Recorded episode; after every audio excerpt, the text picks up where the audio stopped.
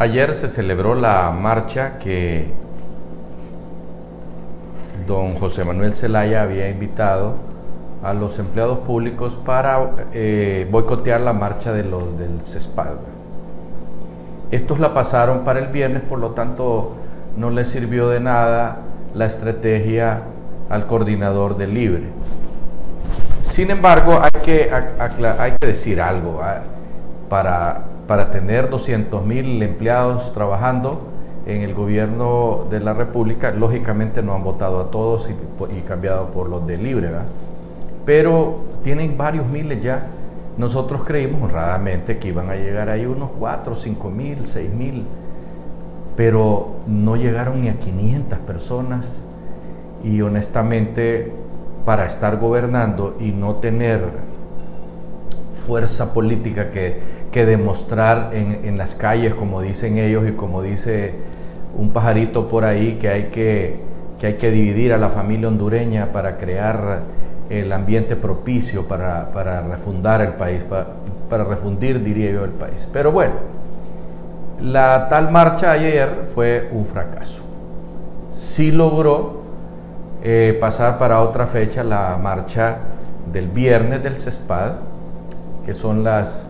diferentes organizaciones no gubernamentales que luchan por que en este país eh, se acabe la eh, tolerancia hacia la corrupción, o sea, que se acaben los corruptos, pero eso va a estar difícil. Sin embargo, nosotros apoyamos también esa marcha porque vemos en ella la posibilidad de demostrarle a el coordinador de, de Libre que hay otros grupos fuertes que están porque venga la Sisi, que es lo que supuestamente están pidiendo también los de Libre, si ellos tienen, tienen todo en las manos para que, para que vengan, solo tienen que aprobar que se cancele la ley esa que aprobaron, valga la redundancia, al principio de, de este gobierno en el Congreso de la Nación, y que por eso está libre eh, Flores Lanza, Chimirri, eh, ¿quiénes más están ahí?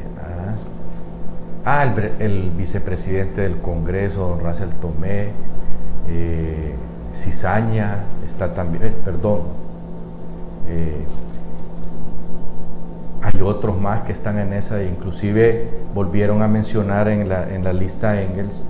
a don Gianni Rosenthal, dicho sea de paso, los liberales están pidiendo que renuncie. El sábado también se va a llevar a cabo la otra marcha, que es la marcha que están montando eh, los oficiales retirados de las Fuerzas Armadas,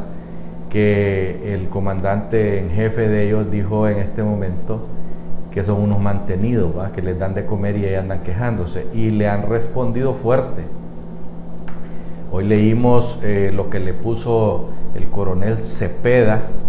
que no es Cepeda el viejo, sino Cepeda el joven, el, oficial de aviación de helicópteros. Su papá era de otra generación, de allá del 58. Este es más joven, mucho más joven. De manera tal que lo que escribió el, coronel Cepeda, eh, yo lo felicito